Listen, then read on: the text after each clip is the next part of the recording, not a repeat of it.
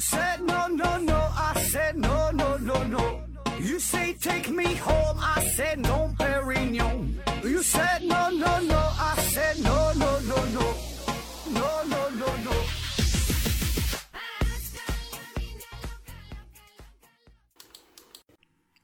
拼命探索，不计后果。欢迎您收听《思考盒子》，本节目由喜马拉雅平台独家播出。今天呢，咱上来就不做硬广了，也不给咱们这个麦克说节目打广告了啊，你爱听不听。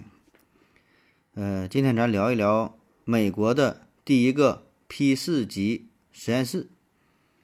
啊，就关于这个实验室这个事儿。那其实呢，我们做过呃一系列啊这个实验室的专辑，介绍了世界上呃许多著名的实验室，比如说卡文迪许实验室、贝尔实验室。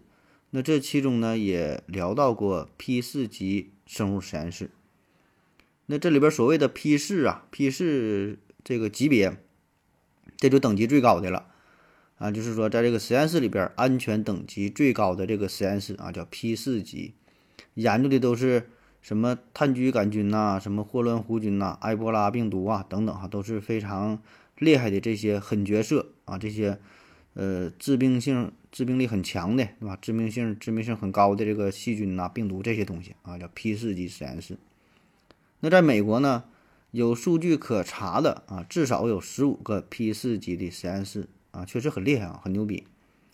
那么，既然咱以前做过一系列的节目，为啥今天还要单说一期说这个美国第一个 P 四级实验室呢？因为它很特殊啊，这个是美国陆军传染病医学研究所，呃，它还有另外一个名字叫做。德特里克堡生物实验室，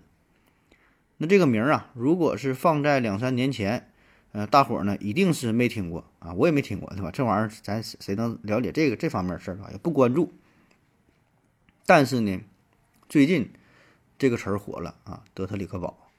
啊，具体原因这咱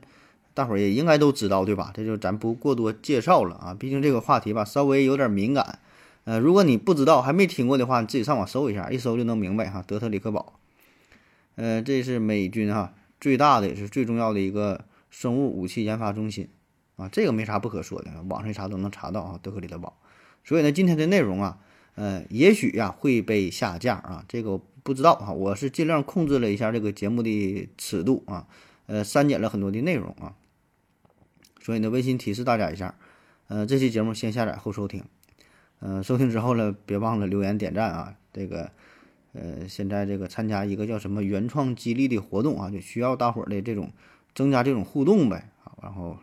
就我就能多多多赚点钱哈，就这回事儿啊。呃，当然哈，这个咱声明一下哈，事先声明一下，这期节目咱不去聊那些与呃现在非非非非常非常非常火的这个非非常热闹这个呃新冠疫情事儿，咱不说这些啊，不说这个这个病毒啊。不说这方面的，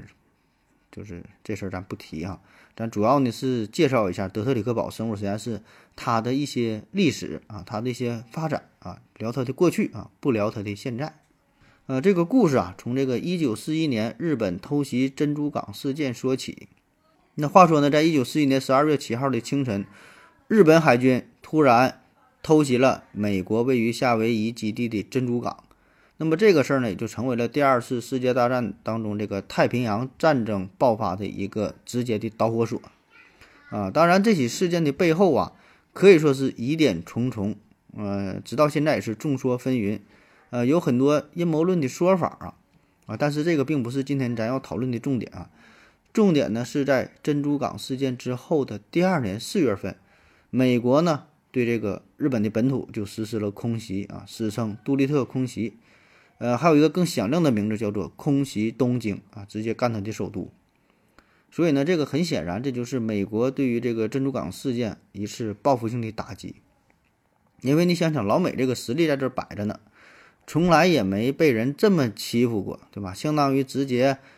直接就是就是骑他这个脖子上就拉屎一样，对吧？这个太侮辱人了啊！不但说这个呃伤害很大，这个侮辱性也很强啊。所以呢，这个就让美国在这个国际社会上很没面子嘛，啊，直接呢就干他狗日的啊，直接他妈的就空袭了东京。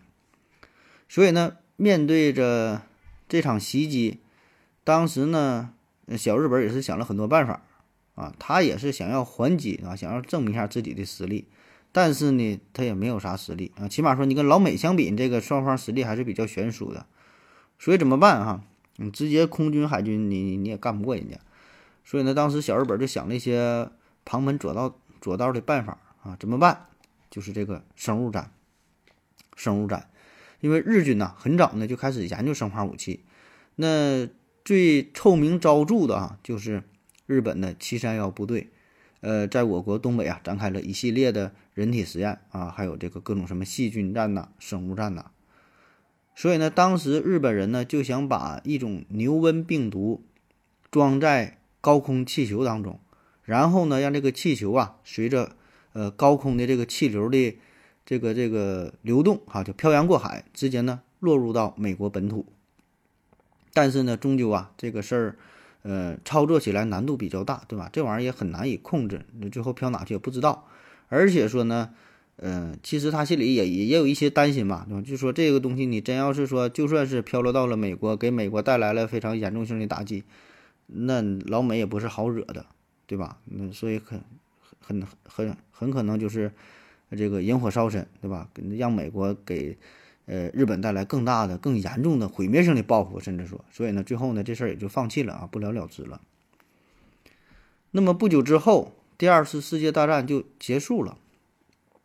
就是因为这个老美扔了原子弹，对吧？很快就日本投降了，二战就结束。那么这个时候，美国人就看到了细菌战的前景非凡啊！当然，这里边的“前景非凡”这四个字是打引号的啊，前景非凡。那于是呢？美国就选择与曾经的敌国啊日本沆瀣一气，专门派遣了自己的细菌战专家叫桑德斯前往日本进行调研学习，啊研究一下，就想深入学一学这个细菌战的有关的内容。后后来又陆续派了呃很多名就这方面的专家吧，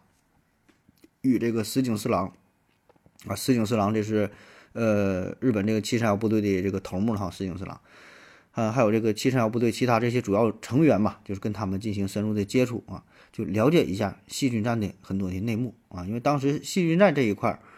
日本呢确实是呃掌握了很多的技术，有很多一手的资料，所以呢，美国为了能够获取七三幺部队所掌握的这些第一手的关于细菌实验的真实材料。那么，在一九四七年的九月份，美国国务院就向当时美军驻日最高司令麦克阿瑟发布了一条秘密的指令，啊，说跟他们谈一下哈，只要日本人答应这一条条件的话，那么咱们就不再追究七三幺部队的，呃，以这个石井四郎啊为首的啊，以及他这个手下的啊这这这些人不追究这些战犯的所有的责任。那么这个条件是啥？哎。就是七三幺部队这些相关的秘密的实验数据啊，这些第一手的资料。因为呢，这个时候在美国人看来，生物武器啊非常的重要，而且呢，七三幺部队掌握这些资料是其他任何国家都没有的，对吧？所以这个绝对是无价之宝。那么这个事儿一提出来，石井四郎自然是非常乐意达成这种肮脏的交易，对吧？因为他能活命啊。包括七三幺部队这这些很多人啊，所以呢，美军嗯就以豁免这些战犯为条件，换来了七三幺部队进行人体实验呐、细菌战呐、呃毒气战呐等等的哈，就就就这方面反人性的啊、反人权的这些实验的数据，那不但不追究责任，反而呢还支付了二二十五万日元。那么这里边就包括哈，几乎所有的七三幺部队的大量的这个实验的数据啊，里边说还有八千多张有关细菌战的标本的图片，呃，很多都是以活人进行实验进行解剖的啊，非常非常残酷的这些数据。那么石井四郎呢，以及他的手下，嗯，因为这场交换啊，真的就逃过了二战之后在国际法庭上的审判。那有有老美保护啊，对吧？二战之后，老美国际地位迅速窜窜升这这这个世界第一，啊，没有人能够跟他制衡。所以呢，在美军的庇护，在美军的庇护之下，七三幺部队的成员几乎没有人受到任何呃惩罚。而这个石井四郎是一直活到了一九五九年，啊，后来就自然他就死亡了。那么得到了这些一手的生物战争的这个实验数据哈，这些相关的资料，那么美国自然呢也想要打造属于自己的七三幺部队。那么花开两朵，各表一枝啊，咱再说美国这一边，那其实呢在此之前呢，美军早已经开始着手进行这个生物武器的相关研究啊，他早就有了这种想法啊，就想密谋成立属于自己的生物战争中心。那其实呢，早在一九四二年。就二战还在进行当中的时候，美国陆军呢就雇佣了威斯康星大学生物化学专家，叫艾拉·鲍德温，哎，雇了这位专家，呃，秘密的进行相关生物武器的研究。那么你想研究，自然呢就得找到一个属于自己的实验室，对吧？得有这么一个地方嘛。那经过了几番考察之后，最终呢，美军就相中了马里兰州卡托克丁山下被废弃的啊一个机场。啊德克里克机场，那么这个地方呢，它有这么几个优势哈。首先，这个马里兰州在哪？这是这靠近美国的呃左西右东东海岸，东海岸这一边儿。然后呢，离这个华盛顿特区呢也不远儿啊。这个马里兰州有很很长的这个海岸线啊。然后这个德克里克机场呢，这个地方在马里兰州是相对比较偏僻啊，可以说是呃有点与世隔绝这个意思哈。所以这个好处就是安全性非常高。而且呢，离它不远的地方就是美国化学战研究所，埃奇伍德兵工厂啊，研究化学战的。说他这个是啥呢？想整这个这生物武器，生化嘛，俩一结合。所以呢，这样呢就可以进行一些呃技术层面上的交流啊、扶持啊，呃，互相的提供一些技术援助。那于是乎，在一九四三年德克德克里克机场正式停止运营之后，联邦政府就收购了这个机场啊，并且呢。呃，购置下旁边的这些土地呀，旁边这些农场啊，反正就是买了很大一片地啊，就是为了保证这个这个空间呐，保证这个隐私呗。那经过了一番大兴土木的建设之后，这里就成为了美国陆军生物战实验室的总部。当然，你说这个名吧，可能有点吓人，对吧？美国陆军生物战实验室，这听起来好像不太友好。所以呢，它还有另外一个名字哈，这个起的叫美国国家过敏及传染病研究所。综合研究机构啊，听这个名儿好像非常委婉，对吧？听着像这个研究什么传染病的啊。呃，当然，人们更习惯的一个说法，这个更习惯的一个说法啊，管这个叫德克里克营地。那么这个地方呢，下辖六个核心实验室，包括呃这个呃临床研究中心啊，解剖病理学，还有这个呃细胞培养啊，成像物理学、比较医学、空气生物学。等等等等，反正你看这几个方面啊，其实都是为了这个生物战所服务的。那好了哈，那么这个德克里克营地在获得了七三幺部队的第一手资料之后，那让这个实验室迅速的发展，很快呢也就成为了二战期间美国生物战争的研究中心。那在上世纪五十年代，生物武器计划也一直是五角大楼最机密的项目之一。重点呢，就是要研发可以对付敌军的各种生物制剂。那后来的通过这个揭露一些当时这个秘密的这个档案哈，因为这个过了一阵儿，不知道可以可以解密嘛，在这里边呢就就发现了，就七三幺部队进行人体实验的叫呃鼻疽菌啊、炭疽菌啊、鼠疫杆菌等等这些实验报告的封面都有马里兰州德特里克基地生物战实验室化学部队研究与开发的字样啊，所以。这个就是一个实锤呀，对吧？这七三幺部队和这个德克里克啊实验室呃进行的这个这个一些合作啊。那后来呢？根据美国全国公共广播电台的报道，在二战期间，德克里克啊一共有四个生物制剂的生产工厂。那在一九四四年的时候，你想想，这个二战还没结束，对吧？二战四五年完事儿了嘛。一九四四年的时候，德克里克营地呢是接到了美军的一个大订单啊，要生产。一万啊，一百万枚炭疽炸弹，一百万枚炭疽炸弹。那你想想，如果这些炭疽炸弹真的是应用到战场之上，那后果呢不堪设想。那但好在呢，就第二年嘛，二战结束了，就美国有了原子弹嘛，对吧？于是呢就取消了这笔订单，呃，并没能真正的呃使用在战场之上啊。那咱原本以为，你想想，老美都有了核武器了，有了原子弹了，就啥也不怕了。哎，就会放弃对生化武器的研发，对吧？但是呢，实际情况并非如此。因为啥呢？原子弹呢固然很厉害啊，威力极强，但是呢，原子弹这玩意儿它它它不是常规武器，对吧？它没法说你这东西不能经常拿拿出来用啊，就打扑克似的，你手里你说你大小王啥的都不可能轻易拿来你你就炸，对吧？所以更多的呢，这是一种威慑的力量，还给别人看的。而且咱说，就像现在也是如此，有很多国家都有核武器啊，有的明面上有的，有的暗地里有的。但是不管哪个国家，对吧？你拥有核武器，也不是高枕无忧，也不是抱个抱着这几个原子弹就能就能就能安心睡觉了，对吧？它仍然需要研究飞机呀、坦克呀、大炮啊、导弹呐、核潜艇啊、航母啊，对吧？还要研究这些常规武器。而且呢，在二战之后，很快就进入到了冷战的状态。那么呢，美国中央情报局哈这些情情报机构，哎，也不知道从哪打探出来的消息，反正就一致认定，苏联阵营这一边也一直在研究啊，一直在生产生化武器。所以呢，他也非常重视这一块。哎，这个呢，也就是加大了对德克里克实验室的呃这个军方的这个投入。那你想想，一方面是军方的重视，另一方面，哎，又有这个日本生物武器的，呃，这些资料啊，所以呢，德克里特堡是如虎添翼啊，在生化武器研究这一块是迅速的上了一个新的台阶。那么此后呢，也是成为了美国第一个 P 四级别的生物实验室哈，当然这是后话。那么在呃后来的嗯朝鲜战争哈、越南战争当中，他们研发的生物武器也都是啊，确实在战场上有所应用。而且呢，还时不时的爆出啊，这个美军利用战俘进行呃细菌实验的新闻，啊，比如说在这个朝鲜战争当中，当时呢，嗯，知道这个朝鲜战争对吧？美军打得很艰难，那不那么为了缓解美军在战场上呃所处的这种不利的困境，呃，同时呢，也是为了检测一下这些生物武器的这这这些这些威力哈，检测一下这个研究的成果，那么美军呢，呃，使用了感染什么这个呃鼠疫呀。霍乱的这些跳蚤，还有这些感染的这些什么蚂蚁啊、苍蝇啊，就这些细菌弹吧，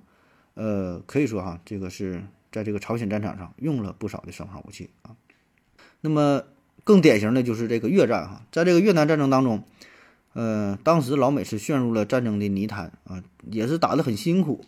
因为啥呢？这个主要就一个这个地形的原因哈，确实老美装备不错，但是呢，越南哈越共游击队他凭借着这个先天的地理的优势，就是在丛林当中哈神出鬼没，所以呢给这个老美弄的是晕晕头转向，他找不到人儿啊，这道儿他也不熟啊，所以呢这这个越共游击队呢就利用这个丛林呐作为一个很好的一个掩护啊，保障了这个物质的运输。那么面对这种局面怎么办？老美哈就实施了叫牧场手行动。怎么整的哈？我不打你啊，不用什么玩意儿的武器，我打你。直接向越南的这个丛林当中喷洒了七千六百万升的橙剂。橙剂哈，啥叫橙剂哈？橙色的橙，剂就是就是就是剂呀，橙剂。这个呢是一种落叶剂，是一种除草剂。这东西一喷，树叶就落了啊。这里边呢还有一种剧毒的成分叫二恶英啊，二恶英。所以呢喷了之后，树林当中的叶子是纷纷落下。那么这个越共游击队呢，也就是，呃，在哪有藏身之所啊？就是暴露在敌军的面前。而且呢，这个东西啊，这个成绩不但会使树木的叶子落下啊，这个大片的、大片的这个这个杂草啊，也都枯亡了哈。这个东西呢，还会啊，持续的去影响后代，而且呢，还会给人体带来持久的伤害。那据不完全统计，哈，四千呃是四百八十万越南人是受到了持续的这种痛苦的这个这个折磨，而这个成绩呢，恰恰就是德克里特堡生物实验室牵头研发的，啊，所以这个影响是非常之大啊。那么在这个冷战期间呢，德克里特堡呢还有一个重点的研发项目啊，思想控制啊，思想控制这个呃计划的负责人呢叫做杜勒斯啊，这个实验呢叫做蓝鸟计划。嗯，那当时呢是美国的中情局啊，还有军方嘛，呃，找到了这个德克里特堡啊，进行一些研究。这个实验也很残忍啊。这个杜勒斯呢是呃聘用了一个三十三岁的犹太籍化学专家，叫做格特利布啊，嗯，格特利布，他呢被称为美国的约瑟夫·门格勒啊，听这俩这俩人说话都没听过，这干啥的？这个门格勒呀，是奥斯维辛集中营当中啊，纳粹出臭名昭著的医师啊，干这个事儿。所以你想想，这个格特利布哈也不是什么好人。所以呢，当时就是很多囚犯啊，还有还有很多这个医院当中的一些病人呐，在不知情的情况下，都成为了实验的对象。呃，有的是呢是服用了大量的这种实验的药物，有的呢是用什么电击的方式啊，其他什么残忍的方式啊，呃，进行感觉的剥夺哈，进行虐待啊，目的呢就是想进行呃思想控制的一些实验。据说呀，肯塔基州有一名狱医是带来了七名黑人囚犯，连续七十七天给他们注射大量的致幻剂。呃，说还有一个被俘的这个朝鲜士兵啊，也是。反复给他注射药物，先注射点镇静剂啊，然后呢又注射点兴奋剂，反正就折磨吧。然后当他处于这种镇静和兴奋过度的状态的时候呢，啊，还用什么高温呐、电击呀，哎，反正是各种方法啊，试图控制他们的这个精神。当然，最终的结果并没有成功，只是造成了很多人精神失常，甚至是丧命啊。而这个实验呢，是持续了二十多年，呃，直到上世纪七十年代。呃，美国中情局才下令哈，将这个德克里特堡的这个这个实验终止啊，并且销毁了所有这些是实验的用的这这这些药物。好了，咱休息一会儿。我要跟正南去尿尿，你要不要一起去啊？我也要去。呃，风姐，我要跟正南、阿呆一起去尿尿，你要不要一起去啊？嗯，好了，喝了口水回来，咱们继续聊。德克里克营地啊，在一九五六年正式更名为德克里克堡，并且呢是沿用至今。这个更名的意义呀，就是美国联邦政府指定这个实验室呢，想要作为和平时期进行生物研究的永久性呃研发机构。它的任务啊，呃，就是继续进行生物研究，嗯，目的呢是想使美国的生物战争水平呢保持世界领先的地位。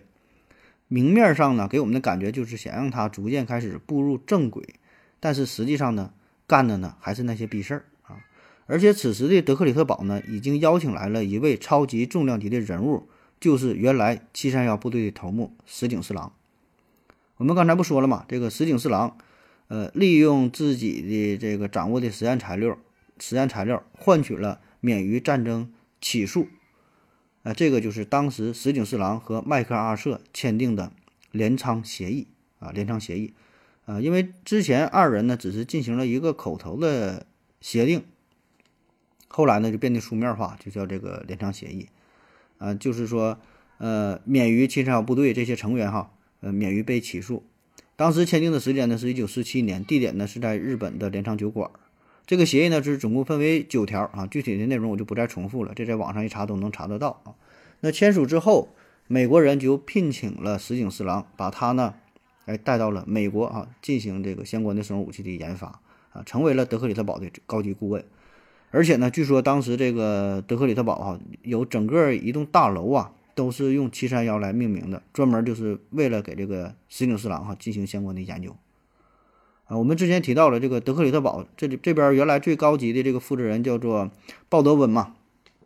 而这个鲍德温呢，最终是在石井四郎的怂恿之下，呃，突破了自己的这个底线啊，呃，在美国本土也用活人进行了一些细菌的实验。那从一九五五年到一九七五年这长达二十年的时间里，呃，有大约七千名的美军士兵被迫接受了。生物化学武器实验，呃，这里边包括说像他们注射各种药物啊，还有用了其他一些各种方式啊，嗯，但是呢，这些具体实验的数据哈，应用的药物啊，仍然呢是个谜。所以呢，这些老兵哈，这个退伍之后，他们呢也会集结在一起，向这个美国国防部、向美国中情局提起联合诉讼，就想知道这个事情的真相，啊，就想让这个军方。像那个德克里特堡哈，公公开啊，曾经给这些老兵注射过的药物、服用过的药物啊，暴露在什么化学物质当中啊？但是呢，迟迟是没有答案。比如说哈，有一个呃，当时的计算机操作员叫做科夫曼，他呢是呃帮助野战部队啊进行计算机系统方面的一些设计研究，然后呢，美军呢就是把他带来啊，让他成为了这个受试的对象。第一次呢是要求他把屏幕上闪烁的数字啊输入到电脑当中；第二次呢是要求他戴着手套完成这个测试；第三次呢是要求他戴着防毒面具啊，在一个呃装有毒气的这个房间当中进行实验；第四次呢不戴防毒面具，直接暴露在这种特殊气体当中进行实验。那么这个科夫曼的这个实验结果，最开始的时候准确率可以达到百分之九十九以上。那么当他暴露在这种毒气当中，准确率下降到百分之五十七。啊，这个是我在网上查阅的一一个一个资料啊，呃，真实性有待考察哈。但是网上一查都能查得到这个东西。还有一个更加古怪离奇的实验哈，我跟你说说，说这个科夫曼呢被带到了一个呃橙色的屋子里啊，橙色的，橘子色的，墙壁上呢。有这个像岩浆一样不断往下流的东西啊，具体是啥呢？不知道。他呢被要求把手指放入这个看着像岩浆当中啊，这个这个东西当中。然后一个护士呢，时不时的会进来采集他的血液、尿液。那在被注射不明药物的时候呢，这个科夫曼呢还想偷偷的记录记录下这个药名，但是被人发现，马上就给阻止了。那么实验之后。呃，他也被告知说不要把这个事儿啊对任何人说。那么过了很久很久哈，直到一九八五年，科夫曼才根据美国的自由信息法案，终于获得了当时他接受实验的这个实验记录哈，才看到这些信息。那么根据这份记录显示，他在第一次实验室第一次做实验的时候接触到的那个毒气啊，就是沙林毒气。沙林毒气啊，这是非常经典的神经麻痹性毒剂。呃，就可以麻痹这个人的这个中枢神经系统。那中毒之后哈，轻的就是口吐白沫啊，四肢抽搐啊，视力模糊。那重的哈，接触量大一点，那几分钟之内迅迅速就就死亡了。当年这个日本的奥姆真理教创始人这个呃麻原彰晃嘛，他在这个东京地铁就利用的这个沙林毒气哈，造成了十三人死亡，五千多人受伤。所以当时老美也是也是看中了这个气体啊，想用这个东西呃进行一些生物武器上的应用嘛。那么至于第二次这个科夫曼在这个橙色房间里边接触到的那个化学物质啊，他也是知识也是没能找到答案，不知道是啥。嗯，然后他年龄大了之后也是定期进行身体检查嘛，发现他心脏当中说有一根这个动脉有个血管啊堵塞了百分之九十八，具体跟这个有没有关的并并不知道哈，但但推测哈应该是有点关系。那更担心的是啥呢？就是说这个东西它是否会遗传到自己孩子身上？咱说自己。已然这样了哈，咱也就认了啊，对吧？这是咱说的，别影响自己的孩子，这个遗传性，对吧？会不会有这个事儿呢？而且他看到了当时房间当中是橙色的嘛，所以呢，不禁就想起了当时美国在越战当中使用的橙剂啊，就是这个二恶英。所以呢，他总觉得自己的身上啊，自己的子女的身上绑了一颗不定时的炸弹。再比如呢，我们还听说这个一些关于这个呃细菌实验嘛，不是用这个动物做实验嘛？当时了，当时这个老美也是啊，他们呢曾经在一个船上边哈放满了这个恒河猴啊和这个豚豚鼠啊等等这些动物，然后呢让这个船呐漂泊在大海之上，然后呢再动用这个飞机把这个细菌武器啊投掷到这艘船上啊，让这个船上的这个动物啊呃遭到细菌的攻击，让他们感染。那最终的结果呢，多半呢就是以这个死亡告终。啊，但是在这个实验过程当中，因为当时这个防护措施也不那么到位，也不那么完善，所以呢，经常也会有人呐不小心就接触到这些生物武器哈。那运气好的可能会躲过一劫，运气差的呢可能就一命呜呼了啊。所以当时很多人也就是因为这个就是实验的参与人员哈，最后不了了之也就死掉了。那为了能够使美军在生物战争的这个水平上保持世界领先的地位。德特里特堡是一次又一次的突破自己的底线啊，展开了一系列骇人听闻的实验。比如说，还有一项，呃，这样一项这个这个生物实验啊，他们呢是，呃，试图通过飞机啊携带感染了黄热病毒的这个蚊子啊来进行呃进攻敌国啊黄热病啊黄热病这个咱可能没太听过，这个在咱这确实比较少见哈，在非洲啊南美洲地区比较多，主要就是这个热带亚热带啊。那么这黄热病，它这个特点就是死亡率是非常高，传染性非常强，主要就是靠这个蚊子，靠这个蚊虫的叮咬。那么在当时呢，德克里特堡呢已经有能力哈，每个月生产五十万只携带有黄热病毒的蚊子了啊。其实这能力已经是相当强了。你像五十万只蚊子要放出去，你说在一个城市来说，你这个传染力是非常非常强，对吧？但是美军呢还不满足啊，计划呢要将这个数字啊提升到一点三亿只啊，每个月啊生产一点三亿只这种携带病毒的蚊子。所以呢，这种战争的方式可以说是非常的隐蔽、无孔不入，又难以防范，根本就你就有时候你不会想到、不会注意到说这些蚊子啊会产生这些致命的影响。那他们还研究了其他很多这个，包括摧摧毁这个农作物啊、摧毁植物啊、摧毁树木的这些病原体。啊，而且呢，他们还把这些生物毒素啊，就在纽约啊等等啊，就是美国本土的这些城市，在特别是一些人口比较密集的大城市进行模拟实验，啊，就想看到这些实验的数据嘛。那后来呢，《纽约时报》还披露了这个事儿啊，这个美国国防部有一名叫做桑塞尼的工程师啊，他呢就曾经参加过德克里特堡的呃陆军实验室相关的研究，呃，当时这个实验呢就是。这叫就是对纽约的这个叫脆弱性的研究啊，脆弱性研究嘛，就看说这一个城市的这个抵抗力到底有多强。那具体怎么做的哈？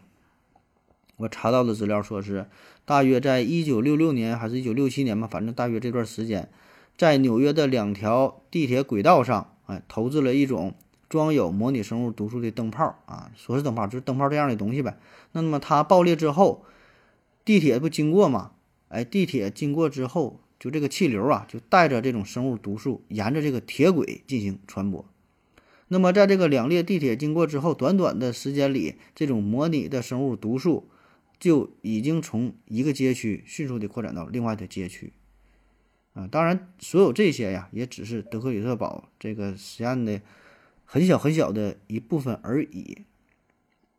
据说呢，他们还曾经和美国食品药品监督局啊，就 FDA 嘛。跟他呢进行合作啊，进行秘密的研究。说在这个华盛顿特区的一个建筑物当中，这个供水系统当中投放一种有色染料，啊，目的是啥呢？就想要检测在这个建筑物的供水系统当中，如果说投放生物武器之后，哎，看看这个建筑当中的这些居民呐，这个致残的速度、死亡的速度，就是进行这个模拟的实验。啊，当然，以上这些资料吧，也都是我从网上找到的。这个并不难找啊，你你，如果你想找，你在网上一找，你也能找得到，也可都可以看到这些数据，看到这些信息啊。呃，我本人来说，对于以上的内容吧，我是多少有点存疑啊。咱也咱也咱也没办没法没办法找到什么可靠的信源，对吧？咱咱咱咱也不会整啊，反正就一百度呗，咱只能靠百度了。总之吧，咱就说这个事儿吧，这个事儿就是。呃，我觉得是确实是有啊，但至于说他们是否真的会对自己国人下手啊，包括说在这个华盛顿区，在这个纽约呀进行这种大规模的实验，呃，我是存疑的哈。呃，感觉说如果真的想进行类似的实验的话，是否可以在其他城市进行模拟的哈？这是否真的就说拿自己国家人做实验，这个咱不知道哈，咱胡乱猜测吧。那就在德克里特堡，哎。大肆进行各类恐怖实验的同时，这个实验室内外各种事故可以说是频频发生啊，各种污染物的泄漏啊，实验动物意外的死亡啊，包括说一些员工离奇的死亡啊，还有这个周围的居民呐，罹患癌症啊，得了各种怪病啊，哎，一系列的事件开始令美国民众感到震惊，就开始注意到德克里特堡这个事儿了。那《纽约时报》在一九七五年九月二十日和九月二十一号，哈是连续发表了两篇报道，揭露了德克里特堡实验室三名实验人员的死亡原因。其中一名微生物学专家叫做呃博伊尔斯啊，博伊尔斯，他呢生前呢是就任于德克里特堡。那在一九五一年，呃，他就染上了一种非常罕见的疾病啊，一个怪病。那刚刚发作的时候也没有什么特别的哈，这个当时的这个陆军医生呢就诊断他是普通的感冒。但是呢，这个病情不断的恶化啊，多喝热水也没有用。然后呢，这个陆军的医院呢就拒绝进一步诊治，不管了。所以呢，这个博伊尔斯没办法就回到了自己当地的医院。嗯，但是呢，当地医院的能力哈，这个对于这个病他他根本看不好。随后呢，这个博伊尔斯就迅迅速的陷入到了昏迷，最后呢不治身亡。那这个事儿，直到二十多年之后，美军呢才承认哈。这个博伊尔斯当时真正的死亡原因是炭疽病，啊，他呢是染上了这个实验室中的炭疽病死亡的，而此前呢，军方一直都在伪造他的死亡证明。那另外两名德克里德堡的雇员，一个是一个电工，还有一个呢是这个动物园管理员，啊，分别在一九五八年和一九六四年离奇的死亡。那最开始呢，官官方呢也是含糊其辞啊，美国军方就说呀，他是死于一种什么罕见的疾病啊。那实际上呢，这位电工真正的死亡原因也是炭疽病，而这个动物管理员真正的死亡原因呢是玻利维亚出血热。而这些病毒嘛，呃，其实在别的地方呢。确实很少见，对吧？所以呢，很显然这就是从这个实验室中染病啊身亡的。所以这个德克里德堡自从它成立啊，可以说，呃，抗议者的呼声就不断。但是呢，这个德克里德堡哈非常坚挺啊，而且呢非常擅长玩这种表面一套是背面一套。哎，因为啥呢？背后呢，他有美国军方、有美国总统、有的美国政府的支持啊。那比如说这个一九七零年，那当时的总统是尼克松嘛，他呢也是迫于压力哈，说下令要销毁德克里特堡，必去所有的生物制剂。那在一九七三年的这个实验室也宣布说的已经完成了销毁的任务啊，大伙儿就放心了。可是呢，在短短的两年之后，又爆发出了啊，在这地方就发现了十一克十一克致命的十方哈毒素啊，啥叫十方十方哈毒素哈？不重要，反正就是一种毒素哈。这个呢是已知毒性最强的海洋生物毒素之一，呃，成年人的致死量大约是五百到一千微克左右啊，就是这么一丁点儿啊就就要你命。所以呢，表面上德克里特堡是呃进行着这个所谓的防疫性的研究啊，也是也是非非常这个听从政府的安排，但是背地里啊，一直这个事儿他就没停过哈，研究的还是那些玩意。那么这里边呢，还包括埃博拉病毒啊、鼠疫呀、炭疽啊，还有什么蓖麻毒素啊等等的，都是非常要命的啊，很可能引起公众危害的这些细菌、这些病毒。那虽然这个美国自己也声称说要禁止开展进攻性的生化武器研究啊，说这个德克里特堡它的研究重点已经转向了防御性的生物研究，但是呢，这玩意儿你说研究这东西，所谓的什么进攻性和防御性的生物研究。它并没有本质上的区别。那这一九七一年十月份的时候，十月份的时候，尼克松还说呀，呃，他他当时还真就就是亲自到了德克里特堡，啊，发表声明说的这个德克里德堡啊，陆军生物研究中心要转化为癌症研究中心，啊，宣布美国啊正式要告别攻击性的生物武器研究，啊，进一步限制化学武器的生产。但是你说这玩意儿，他是谁信呢？对吧？他不可能。所以这个它只是一些表面上的表演而已。那么他说这些事儿啊，啊，无非就是说，呃，表明一个态度，对吧？因为啥？就面对这个频频频爆发出的各种人体实验呐，一些生物武器的安全问题呀，对吧？这也产产生了美国民众的一些恐慌嘛。所以呢，第一就是为了平息民意，第二呢就是平息国际社会上的一些批评，对吧？因为大家都声讨这个事儿。那还有一个原因呢，如果说他真的是削减了这方面的投入，那只有原因就是因为钱的事儿啊。毕竟生化武器的研究太烧钱啊，大大超出超出了他的预算啊，所以呢，他只是暂时作秀啊，确实可能说减少一些研究，但是并不是真正出于安全的考虑啊，可能是因为钱的原因。那么此后钱够了，还继续有这个大量的拨款，对吧？而且呢，作为一个总统啊，他也是总想。打造出一个完美的形象啊！当时尼克松他也是想打造出一个生物武器终结者的形象，是吧？提高自己的支持率而已而已，对吧？但是这个德克里特堡它的性质一直没变，是吧？研究的都是那么些东西，而且咱这么说啊，奔理儿合计，那所谓的医学防御性研究，啥叫防御性研究？就是你想研究这些呃防御性的呃这些这些生物武器，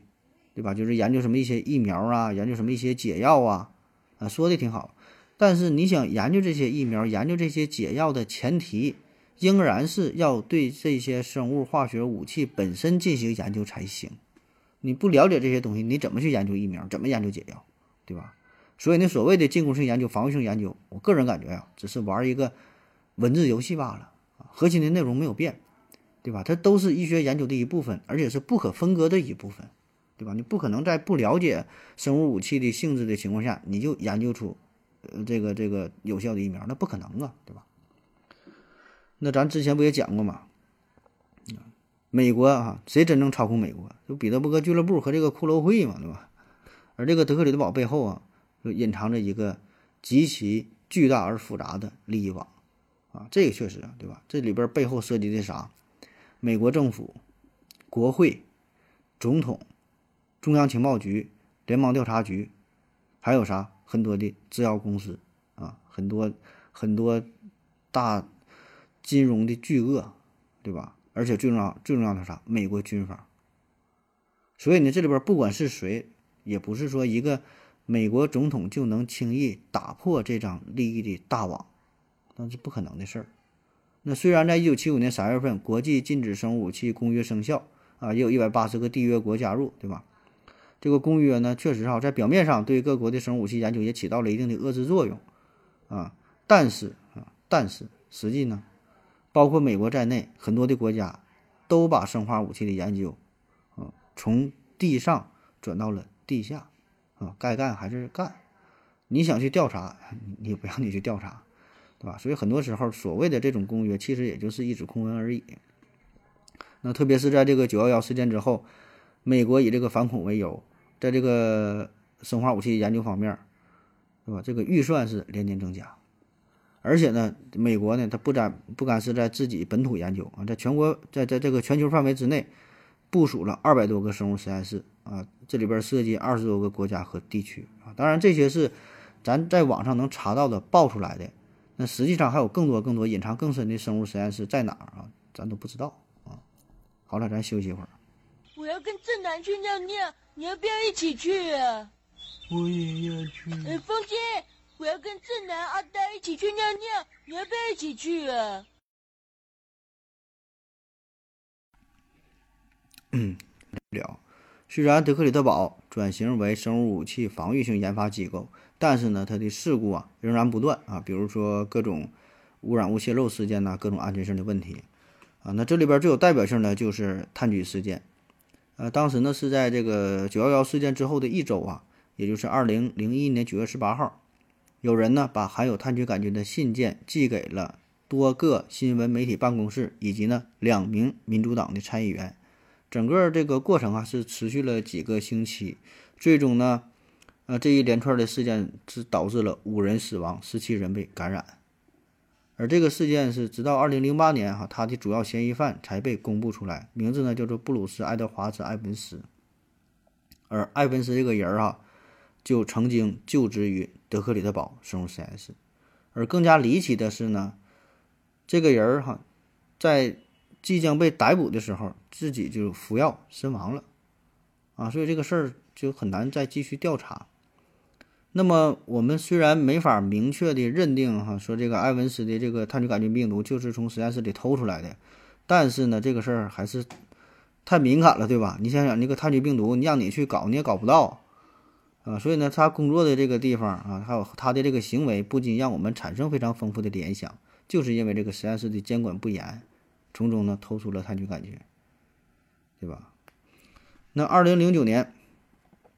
这个德克里特堡这个这个实验室，它呢是因为疑似危险病原体未被列入数据库啊，德克里特堡呢一度与美一度被美国疾病预防与控制中心还暂停了工作。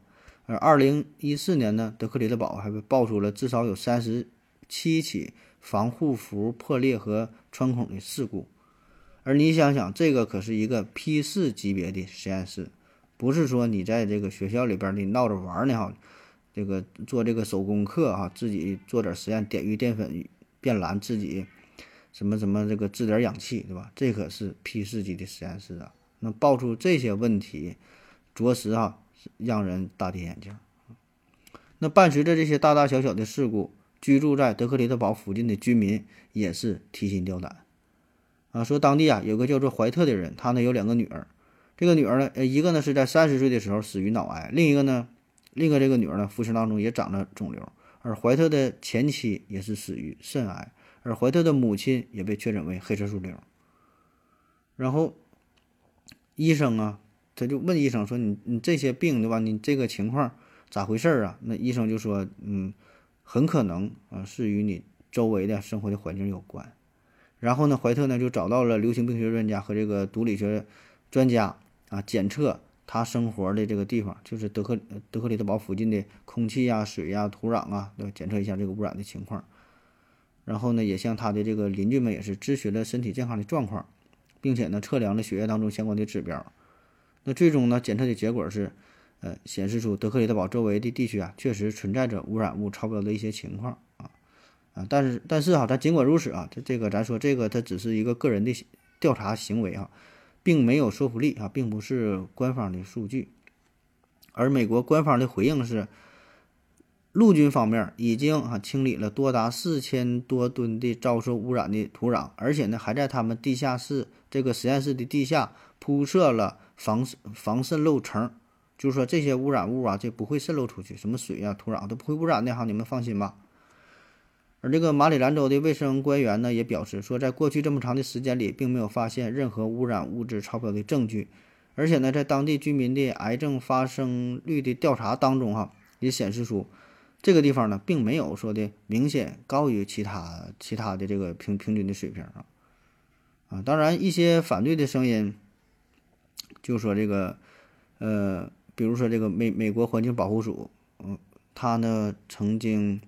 呃，发表过信息说这个德克里德堡的土壤当中啊，确实有这些有害有毒的物质啊，说这里边有什么三氯乙烯啊、全氯乙烯等等啊，都是非常致癌的。啊，当然这些东西咱也都是找到的一些网上资料哈，具体调查数据咱也不知道啊。那在二零一九年的七月份，美国疾病控制与预防中心突然宣布关闭德克里德堡生物实验室，理由呢是没有足够有效的系统来净化从这个最高安全级别实验室里排出来的废水，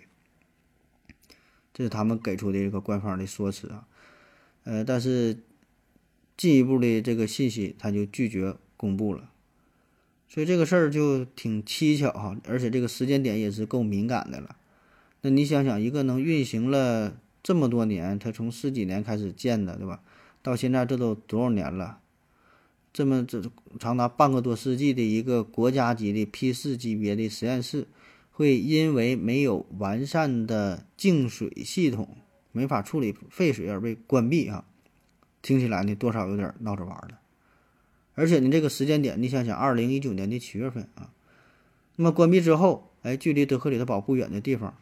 这这一个一个一个社区，开车也就是一个多小时这么一个地方，有数十人就爆发出了这个发烧啊、咳嗽啊、全身乏力的症状，还有两个人呢，呃，不幸的身亡，所以这个就更让我们哈浮想联翩。而就在这个德克里特堡关闭不久。美国啊，还爆发出了莫名其妙的电子烟疾病啊！当然他是这么说的，这叫电子烟疾病。后来呢，还有这个爆发了大流感啊，反正爆发大流感这事儿吧，咱说也不算稀奇哈，也是时不时的就有爆发。那么这场大流感呢，是至少造成了三千二百万人的感染，其中呢，一点八万人死于这场所谓的大流感。而更巧的是呢，二零一九年的十月份。美国多个组织机构进行了一场代号为“二零幺”的高级别全球全球流行病演习，模拟了一种新型人畜共患的呃冠状病毒的爆发。那么这种病毒呢，起初是由蝙蝠传染给猪啊，再再传染给人啊，最终呢在人和人之间传播啊，导致一场严重的流行病啊，进行了一种模拟演习。所以这个事儿也不知道是他们怎么想的。那好了哈，这个咱不瞎猜了哈，咱咱咱说一个实锤的事儿啊，就是这个，呃，这个德克里特堡啊，它呢曾经发生过，算是说险些发生吧，险些发生呃这个探，呃一个严严重的事故啊。这个是在，呃一九八九年十一月，德克里德堡生物实验室啊险些发生的埃博拉病毒泄露事故，这个非常有名了啊，嗯。当时呢是在弗吉尼亚州的雷斯顿啊，在这个地方一家灵长类动物检疫隔离中心，他们呢是收到了一批从菲律宾进口来的猴子。本来呢这些猴子呢是想用于一些医学方面的研究，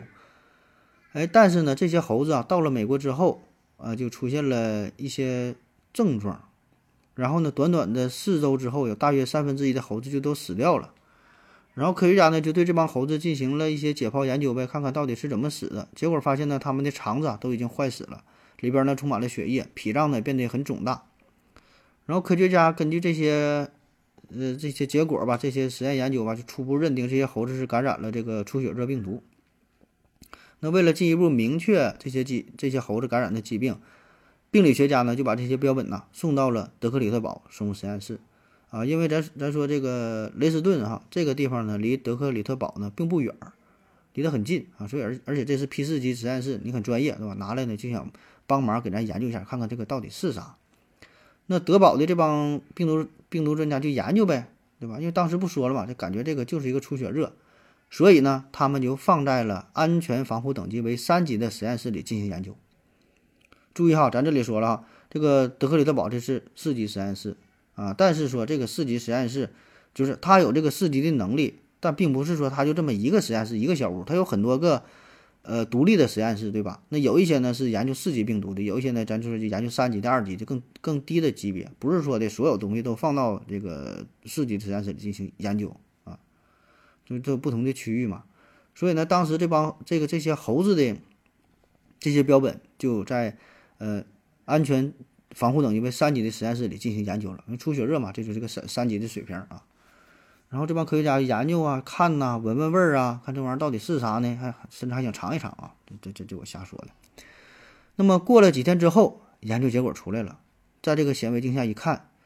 这个病毒啊不是普通的出血热病毒，而是啥呢？埃博拉病毒的一个变种。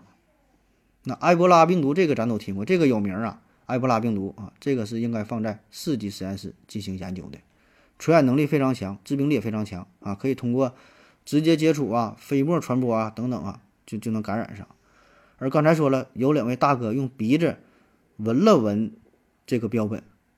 所以呢，很可能就已经被感染了。那他们马上就向上级汇报了这个情况啊，但是并没说。呃，自己暴露在病毒前面这个事儿，是吧？因为这个这是说说了不给自己打脸嘛，就隐瞒了啊。而此前说的，呃，雷斯顿哈这个动物检疫中心已经有将近二百人都已经接触过这些生病的猴子了。那后来一查，哎，至少有六个人那个检测结果是阳性，啊，已经被感染了。哎，但是呢，奇怪的是他们就没有任何症状，啊，所以这个就也也很恐怖哈，这个不知道这咋回事嘛。那么再后来研究发现，他们感染的这个确实是埃博拉病毒啊，但是埃博拉病毒也分很多种啊。他们感染的这个，这是这个这种亚型有一个特点啊，这个这种病毒亚型对于猴子来说是致命的，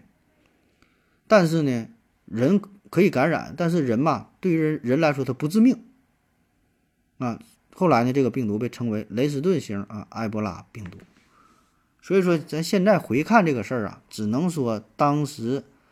呃，这帮人是非常的幸运，躲过了一劫啊。目前已知的埃博拉病毒下边有很好几个分型，是不是这个什么扎伊尔型啊、苏丹型啊、科特迪瓦型啊，还有刚才说这个雷斯顿型啊等等很多型。那其中唯一就是这个这个雷斯顿型，它呢对人类呢是没有致命性的啊。当然这个命名是后来的事儿啊，这个就是说当时发现雷斯顿型埃博拉病毒的这个事儿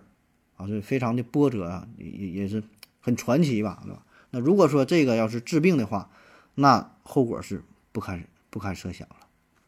那么这个事儿一出来之后啊，那美国军方就赶紧的就想迅速处理掉这帮猴子，对吧？全全部给捕杀销毁啊。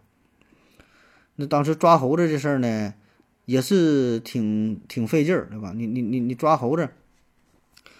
美美国陆军呢是派出来专门一个小组啊，就想捕杀这些猴子啊，全副武装的，对吧？做好防护工作呀，进行捕杀。捕杀之后呢，想进行安乐死，对吧？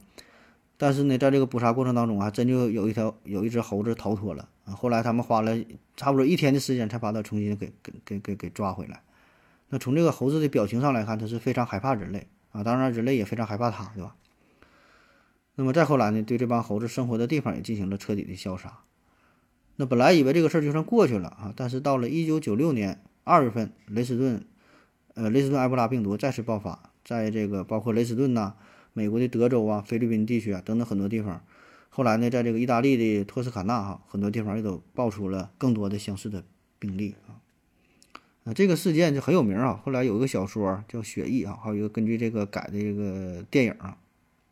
大伙呢可以可以有兴趣可以看一下。啊，那好了，今天的节目基本就是这样了。咱找的这些东西。呃，真假确实不知道哈，但我在网上参考了很多的资料，综合在一起，基本呢，我觉得十有八九吧，应该还是差不多啊。所以呢，咱也是，呃，从不同的视角吧，这个回顾一下这个事儿啊。当然说，对于最新的现在这个热议的这个问题，咱先不去讨论，对吧？这个事儿咱也不懂啊，这个确实资料是比较少，啊，咱也不着急啊，让这个子弹呢飞一会儿。啊，那好了哈，感谢您各位的收听啊，感谢您的支持，谢谢大家，再见。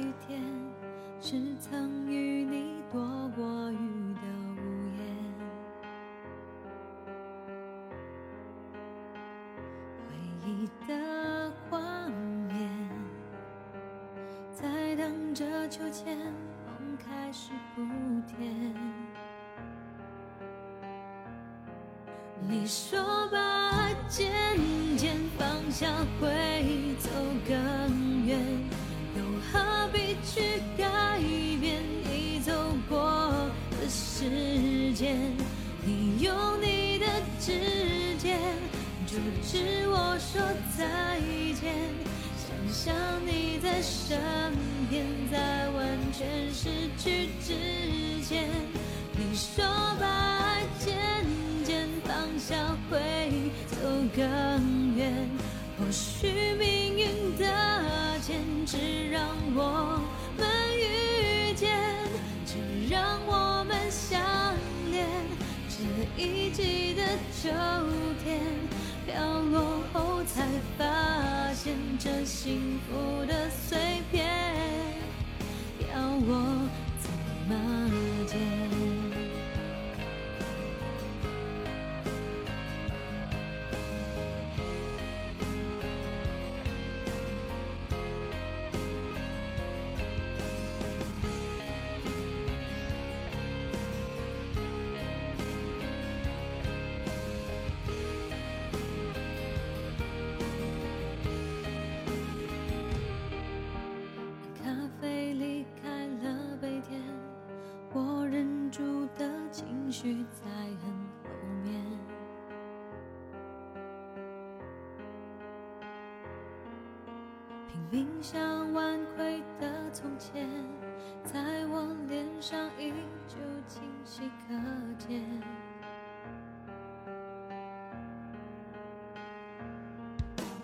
美的不是下雨天，是曾与你躲过雨的屋檐。回忆的画面，在等着秋天，风开始不甜。你说吧方向会走更远，又何必去改变你走过的时间？你用你的指尖阻止我说再见，想象你在身边，在完全失去之前。你说把爱渐渐放下会走更远，或许命运的签只让我们遇见只让我们相恋。这一季的秋天飘落后才发现这幸福的碎